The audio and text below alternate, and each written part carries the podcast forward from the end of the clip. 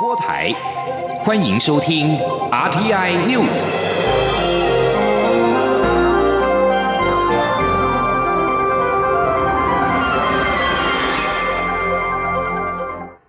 各位好，我是主播王玉伟，欢迎收听这节央广主播台提供给您的 RTI News 新闻。首先带您关注国军的前舰国造。蔡英文总统今天出席海军前舰国造专用厂房动土典礼，那么典礼现场也首度公开了未来国造前舰的原型舰模型。今天海军也出动了舰龙级海虎前舰，以动态航行方式经过会场前助威，全舰官兵以战波级鸣笛的礼节向总统致敬。现场的情况连线央广记者欧阳梦平，梦平请说。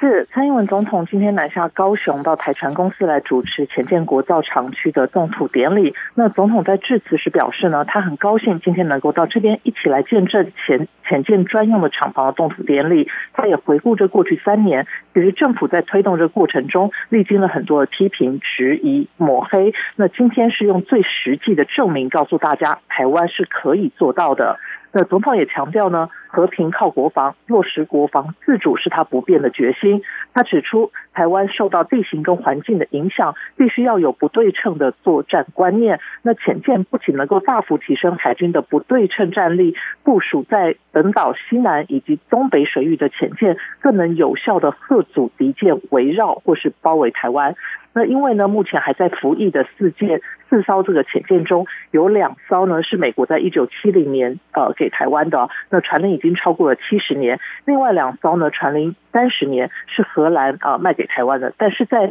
中国的施压下，荷兰已经不敢再卖给台湾。所以呢，总统说国建国造呢是台湾唯一的道路。那未来呢，在技术跟红区装备的获得呢，会呃也是即将要面临的困难。但是他会下定决心，带领海军还有中科院以及造船业共同克服这些困难。那另外呢，在这个台船的董事长郑文龙也表示呢，呃，台船接下这个任务啊，那呃。责任非常的重大，那未来呢会配合海军的修造合一的政策，会调整内部的组织，还有物料采购的管理系统，要将台船打造成潜舰的母厂，以符合海军的建军需求。那他也指出，呃，在这个今天下午典礼一结束，就要开始展开各式厂房的建造，也要开始绘制呃生产用跟施工用的细部图。那在厂房新建的同时呢，也会在其他适当的地方开始演练压力壳的制作技术。那也进行装备的采购，等到明年厂房建造完毕，就会正式呃进入这个生产阶段，那以及组装还有测试的工作。那计划是从现在开始，六十个月后下水，七十八个月后呢就会完成交件给军方。以上就是今天呃前建国造前建国造厂房动土的最新情况。是的，谢谢孟平提供这个今天前建国造的一个里程碑啊。另外，现在政府在拼。军事的同时，也在拼外交。非洲唯一友邦史瓦蒂尼的新任商工贸易部长库马罗预定十九号率团来访。外交部表示，这次他上任之后首度造访台湾，此行的主要目的之一是为台史经济合作协定当中的联合委员会签署运作规则。外交部并且强调，史瓦蒂尼是我相当坚实的友邦，两国邦谊稳固友好。今天记者王兆坤的采访报道：台湾与史瓦蒂尼的经济合作协定在二零一八年十二月生效。外交部亚非司司长刘邦志表示，为有效管理及执行协定，两国规划成立联合委员会，作为沟通、资商与资讯交换平台。因此，史国商工贸易部长这一次来访，双方将签署联合委员会执掌及程序规则，让经济合作协定能有相关工作依据。针对台史关系，外交部指出，两国高层官员互访频繁，今年就已有三位部长级官员访台。我外长吴钊燮也在四月率团出席史王五十一岁寿诞庆典活动，与史王及王母互动密切。刘邦志说：“国政府长期在联合国大会、世界卫生组织、联合国气候变迁纲要公约等国际组织场域为我直言。”是我相当坚持的友邦，两国邦谊啊十分稳固友好。此外，台湾虽然在非洲只有史瓦蒂尼一个友邦，在亚西地区更无任何邦交国，但外交部仍积极耕耘这两个地区，今年举办的亚西及东南非国际精英领袖营，就邀请到史瓦蒂尼、南非、俄罗斯、蒙古、亚美尼亚、哈萨克、吉尔吉斯、乌克兰、乔治亚等九国二十二名青年参与，并于八号举行成果发表及结训典礼。这项工作的主要目的是希望外国青年深入了解我国在科技、创新及人文等面向的软实力。进而成为知我有我的国际生力军，向国际社会分享台湾经验。中央广播电台记者王兆坤台北采访报道。而在台美关系方面，驻美代表处八号举办台湾关系法纪念酒会，众院议长佩洛西到场祝贺，并且重申美国国会对台湾的支持。参院外委会主席李系则是赠送了重新确认美国对台及对执行台湾关系法承诺决议案的精印版。在美国国会山庄举办的纪念酒会当中，佩洛西致辞时表示，四十年来台湾关系法形塑台美之间无法撼动的联系。国会对台湾人民的支持无关政治，而是基于共享的自由、安全、民主与人权价值。他还称赞台湾美食，表示全世界最好的中餐在台湾，要大家有机会去台湾务必好好享受。另外，今天还有另外一起台美友好的市政，台湾与美国印第安纳州八号签署了驾照互惠协议，即日起生效。这是印第安纳州与外国签署的第一份驾照互惠协议。全美至今有三十二州已经与台湾签署了这类协议。即将焦点转到立法院。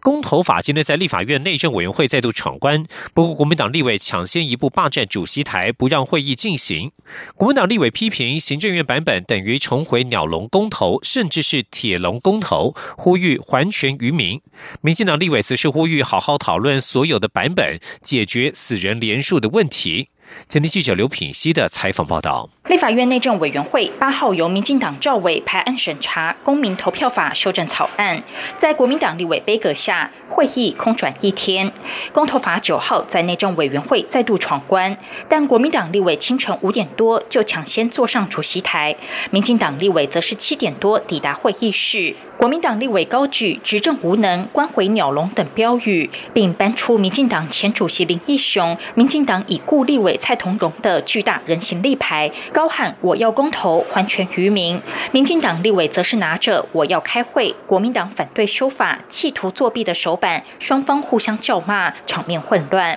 都可以剔除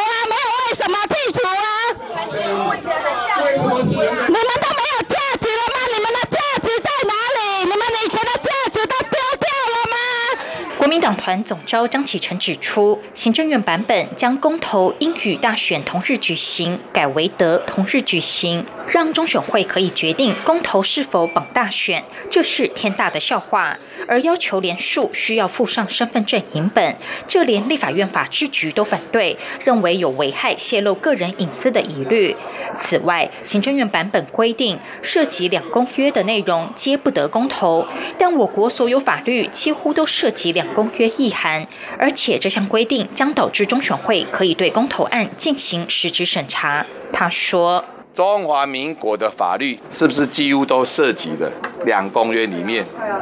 所谓的人权的内涵？如果照这样的讲的话，就是把过去实质审查公投的实质审查的权利，透过所谓的两公约的人权内涵的疑虑，变成又拿回来让中选会做决定、做准驳，所以将来等于进行公投案的内容的实质审查。这个你能同意吗？民进党立委李俊毅则表示，去年底公投一个公投案就有七万多份伪造文书，一万多个死人连署，难道不该修法处理吗？这次修法没有更改公投门槛，国民党自己也提出四个修法版本，大家应该针对每一个版本好好讨论，解决这些问题。他说：“我们一个版本一个版本来讨论不好吗？那最主要要解决的就是这些问题。每一个公投案都有超过十万个伪造文书，这样像话吗？一万多个是死人联署，七万多个是伪造文书，请把公民人民的权利还给人民。这个落实，这个要修法，要防弊，这个才是重点。对于是否担心立法院这会期无法通过公投法修正，中选会代理主委陈朝健表示，他是依法列席备询，一切照法定程序走，尊重委员会的决定。央广记者刘聘熙在台北的采访报道。继续关注长荣的劳资争议。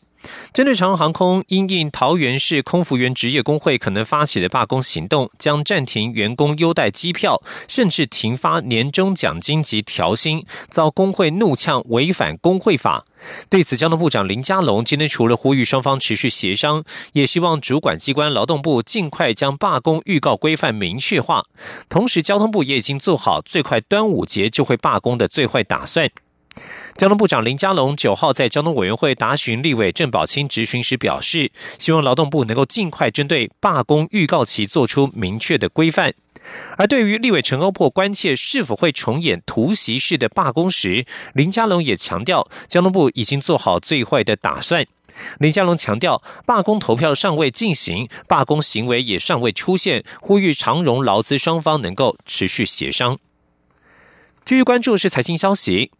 美洲贸易战，美国总统川普变脸，双方紧张的情势再度升高。民进党立委吴炳瑞今天在立法院财委会质询时指出，中国打算长期抗战，因此开始防止资金外流。台资金融机构有庞大的资金在中国，恐怕造成流动性问题。对此，金管会主委顾立雄表示，已经要求金融机构在授信的部分背抵呆账要提足，并且做好风险的控管，不能将在中国的授信风险转移到台湾的总部。今天记者陈林信宏的采采访报道。美洲贸易争端出现戏剧性转折，全球金融市场再度打寒战，台北股市近期也陷入震荡整理。九号立法院财政委员会立委忧心对台湾经济和金融再度产生的冲击，一一执行金管会主委郭立雄看法。郭立雄在备询时表示，以目前美洲贸易争端的情势，可以看到三个层面：一是贸易战在升温，产生对世界贸易衰退，进而影响各国经济成长衰退的疑虑和忧心；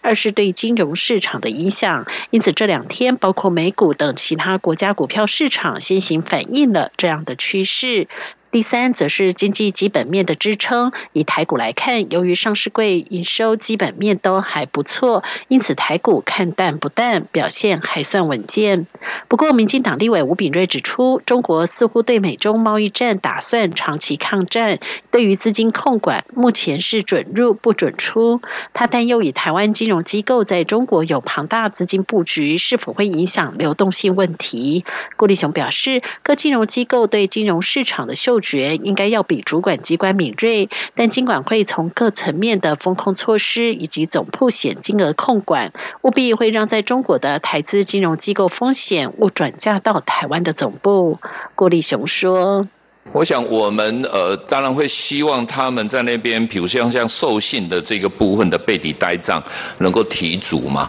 所以呃，现在是要求一点五，那背底呆账呃提的比呃一般的一还要来得高。那希望由他那边呢的一个授信的一个风险呢，呃，尽量的不要需要转嫁到呃这个呃总的机构这边来嘛。这是一个可能的一个一个方向。那另外，当然他们本身内部也要做好一些风险的管理。特别是对于授信的品质的一个一个风险的管控。顾立雄也表示，美洲贸易战可以分短期和长期影响。短期就是近期川普宣布的各项关税反制措施，以及是否有可能达成协议等；长期则是美国要求中国需结构性改变，这就得观察产业和制造业的布局。目前仍无法定案。国民党立委赖世宝进一步追问：所以美洲贸易战若协议不成，对全球和台湾金融市场就是场风暴；但如果成的话，全球就能放。鞭炮，郭立雄表示，恐怕也没那么简单。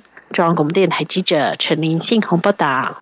现时间中午的十二点十四分，台北股市目前下跌了一百六十一点，来到一万零七百六十二点，成交金额新台币九百九十六亿元。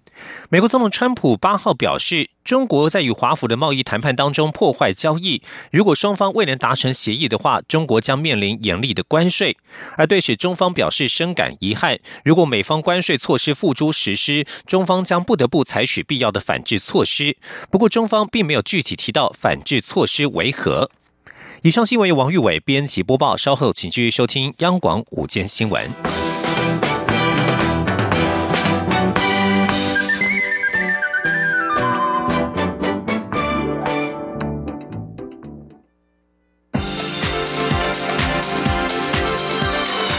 这里是中央广播电台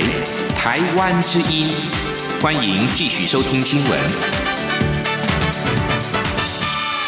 我是张顺祥，欢迎您继续收听新闻。台湾地区越来越接近夏天了，那么用电是大家所关注的。台电表示呢，今年的供电无虞，有把握减少跳电。六月将迈入夏季用电，台电今天表示，受到国内景气跟气候以及台商回流影响，用电量有所增加。不过，台电已经做好了准备，到时各项新的机组陆续的上线，相关的馈线工程完竣，今夏跟全年供电都不会有问题。而且，针对去年频传的跳电问题，今年也做好了规划，有把握减少跳电的发生。请央广记者谢嘉欣的报道。台电公司九号宣布，二零一九节电活动正式起跑。台电总经理钟炳立于会前受访时指出，近期用电量增加，除了国内景气回温使得经济活动增加，还有气候因素外，近期台商回流踊跃，也拉高了用电量。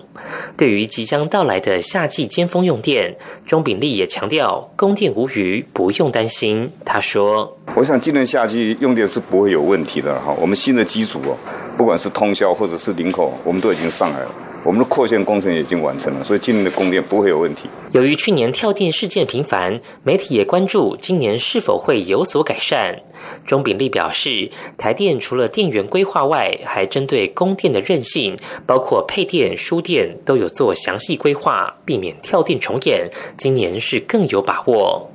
钟炳立并提到，今年续推节电，希望全民都能将此事内化于心，形成价值观，如此节电才会有效益。而去年节电活动超过两百七十万户民众响应，节电达十三亿度，发出超过新台币十亿元的节电奖金。今年目前也累计有三百四十万户登录，经登录只要较去年同期节电一度以上，便可获得每期电费至少八十四元的节电奖励金，且节电奖励没有设上限。中央广播电台记者谢嘉欣采访报道。新闻焦点关注到立法院，民进党立委吴玉琴今天在立法院的社会福利及卫生环境委员会质询卫生福利部时表示，近来卫福部发出的长照机构评鉴指标不仅不合法规，还错误百出。对此，卫福部次长薛瑞元坦言，内容有些问题，并对相关内容表示歉意，也会即刻的修正。肖兆平的报道。根据长期照顾服务法的规定，长照机构必须每四年评鉴一次。不过，民进党立委吴玉琴九号咨询主管单位卫福部时指出，这一波的社区式、居家式的评鉴指标引起机构高度反弹，因为许多指标要求并不合乎法规与现场情况。吴玉琴进一步表示。评鉴表在日照机构安全环境设备项目中提到要有足够清洁的寝具，但事实上，根据社区式长照机构设立标准表，日照机构仅规定每一空间应设有休憩设备，并没有要求寝具、床铺。被询的卫福部次长薛瑞元一听到，也坦言这应该是有点问题。他说：“呃，这个是应应应该是 应该是有有一点点问题的，有问题对不对？哈，所以我们明天大家就会找哈呃相关的食物界的人哈，所以我们再来检视一下这一个基准。”吴玉琴再提出第二点问题，指提供可以行动的失智长辈使用的社区团体家屋，其评鉴指标备注栏上竟写上要有提供翻身、拍背服务。吴玉琴借此点出，撰写评鉴指标的设计单位毫不专业，但主管的卫福部却还放行。薛瑞元坦诚错误之余，也强调会即刻修正。他说。那目前我们正在哈把这个错误改正过来。那我我也是正式的在这边哈跟大家道歉。那这个的确是我们的。所以你明天要开会，把它赶快检视一下，好吧？多听一下民间的意见。国民党立委王玉敏质询时指出，长照机构日间照顾的给付方式区分为按月与按日的两种算法，造成业者困扰。薛瑞元表示，卫福部有跟各地区业者进行沟通，并建议是否能有其他更弹性的支付方式。只是目前业者端还没有达成共识，但卫福部一定会持续沟通。中央广播电台记者肖兆平采访报道。而在立法院的教育文化委员会，今天是邀请文化部跟教育部以及原民会，就如何善用原住民族文献史料，策划以原住民为主体诠释之系列展览专题报告。文化部在报告当中表示，今年开始，文化部会强化大馆带小馆的合作模式，跟原住民族文化发展中心合作，选定北、中、南、东四个国家博物馆，透过区域划分。提供专业资源协助，提升各地方原民文化馆的文物典藏跟策展的能量。演绎多时的跟踪骚扰防治法日前在立法院朝野协商的时候，因为内政部跟警政署认为草案跟其他的法案重叠，案件量大，排挤到治安的维护工作，要求暂不推动。现代妇女基金会等公民团体今天举行记者会，呼吁政府紧速提出修正的条文，让法案在这个会期能够顺利的三读通过。公民团体呼吁内政部应该在一个月之内就跟踪骚扰防治法的最终协商条文，向立法院提出相对应的修正意见，而且应该紧速跟相关的主管机关以及民间团体沟通，取得共识，尽快在这个会期审查。通过符合人民需求的跟踪骚扰防治法，将迟来的母亲节礼物还给人民。教育新闻：许多参与大学个人申请招生的校系，今年进入到第二阶段甄试的学生数暴增，引发部分教育团体质疑学测的评鉴度太低了。尤其数学科的满级分人数比去年多出了四千多人。大考中心今天拿出各项数据来分析，强调今年各科的整体鉴别度跟往年都差不多。如果单就数学科来看的话，鉴别度还是近五五年最好的。大考中心强调，若想特别提升高分群考生的鉴别度，将让学测降低对整体考生的区别能力。请听央广记者陈国伟的报道。今年学测从五科必考改为选考，各大学校系在个人申请上最多只能采集考生四科成绩。以往作为同级分超额筛选的五科总积分无法采用，加上今年数学科的满积分人数高达七千多人，让通过第一阶段筛选的人数大幅增加，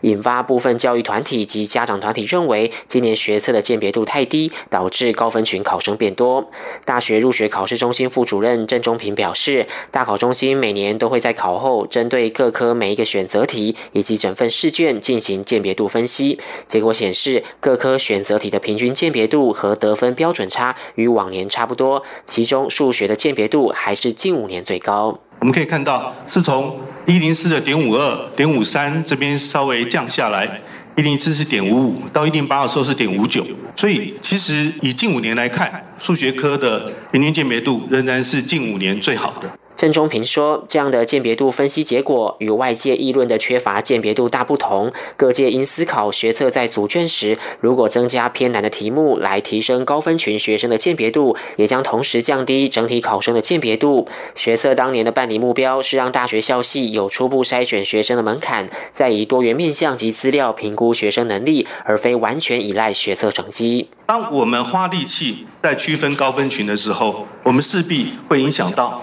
其他地方的鉴别度，那以至于这件事对我们来说是一个两难，以至于我们必须要在这个地方做一些取舍。对于有团体建议将学测各科十五积分再细分，大考中心说明，积分数的增加可能减少个人申请第一阶段的通过人数，但减少的幅度不确定，而且各界看法未必一致，也与学测设计理念不符。不过，詹中平也强调，积分数要不要增加，全责在于大学招联会。如果招联会计划细分，大考中心将会协助进行相关评估研究，再把各种做法的后续效应提供招联会参考。中央广播电台记者陈国为台北采访报道。国际焦点：世界卫生组织将在世界卫生大会期间举办健走活动，开放各国民众团体报名参加。不过，网络报名表当中的国籍选项却没有台湾，这令要参与健走的台湾联合国协进会感到遗憾，并且直说要向世卫组织提出抗议，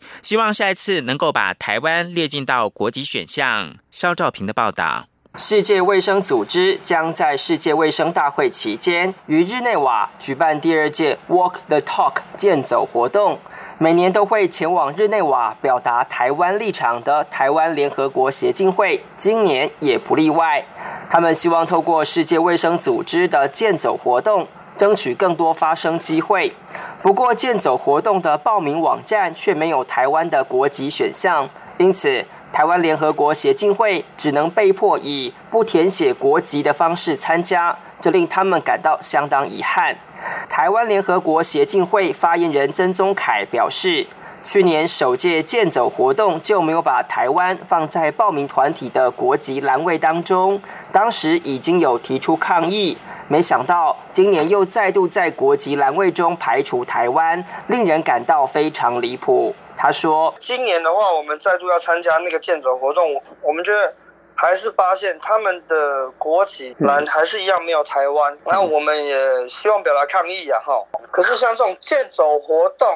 连台国旗有台湾都没有，我觉得这是真的有点离谱。”今年已经是第五度前往日内瓦发生的曾宗凯指出，各国都知道中国打压台湾，虽然考量国际政治不会针贬中国。但至少不会替中国讲话，因此他认为场外的抗议与发声有其必要，因为这除了是要让中国知道台湾人不愿默不吭声外，也能持续争取国际的支持与同情。他说：“也就是说，哈，那就是爱好中国怎样，就是让中国知道说台湾人不会默不吭声呐。台湾人虽然被打压，但是我们会找管道来表达我们的想法。”这几年，因为台湾在宣达加入世界卫生组织，所以他们也非常，呃，当地的人就是那 NGO 也非常了解我们的处境。曾宗凯强调，面对中国打压，如果台湾人没有发声，只会让国际认为台湾是选择默认。所以，就算被打压，还是要勇于表达自己的想法。他进一步表示，五月十六号，他们就会起航出发。十八号就会去日内瓦湖畔发送文宣，十九号参与践行活动，二十号参加卫福部的国际记者会。预估今年约有一百四十多位海内外国人一起共襄盛举。中央广播电台记者施兆平采访报道。同样是在欧洲的是台湾网球女将谢淑薇，台北时间今天晚上将在马德里大师赛女双的八强赛出击，争取四强的门票。谢淑薇跟捷克的搭档史翠可娃名列大会第五种子，将迎战第三种子的澳洲老将斯托瑟跟中国张帅的组合。斯托瑟跟张帅同时也是今年澳网女双的冠军，预料双。双方将会有一番的激战。赛前，谢淑薇在脸书 po 文说：“五年前我在这里登顶，写下自己人生的新里程碑，也翻开台湾网坛的新页。五年后，我以毫无任何赞助的资源，没有外籍教练，带着伤痕累累的双脚，一步一步回来，重新站回到单打二十五名的位置，继续创造属于自己的故事。”二零一四年，谢淑薇跟当时的搭档中国彭帅联手在。马德里的女双打进进到四强，而两个人也因此同时并列为女双的世界排名第一。同样是第一的是在选民微乎其微的差距通过倡议案的表决之后，丹佛市八号成为第一个使用迷幻蘑菇非形式化的美国城市。这项新的法令放宽了对二十一岁以上成年人个人使用跟拥有迷幻蘑菇的限制。然而，新的法令并没有规定购买、销售或者是拥有这种新药是合法的。法令当中只是警方把迷幻蘑菇的使用者视为他们最低优先处理事项。迷幻蘑菇当中有一种叫做裸盖菇素的活性成分，具有致幻剂的效果。最后看到的是自由亚洲电台报道，美商甲骨文软体公司正式关闭在中国的研发中心，并且裁员九百人。在裁员中国员工的同时，该公司印度研发中心去年底开始大规模的招聘，招聘的职位跟技能的要求都和中国相同。甲骨文中国研发中心七号宣布关闭以及裁员，许多甲骨文中国员工证实，甲骨文在当天上午召开了全员大会。新闻由张顺祥。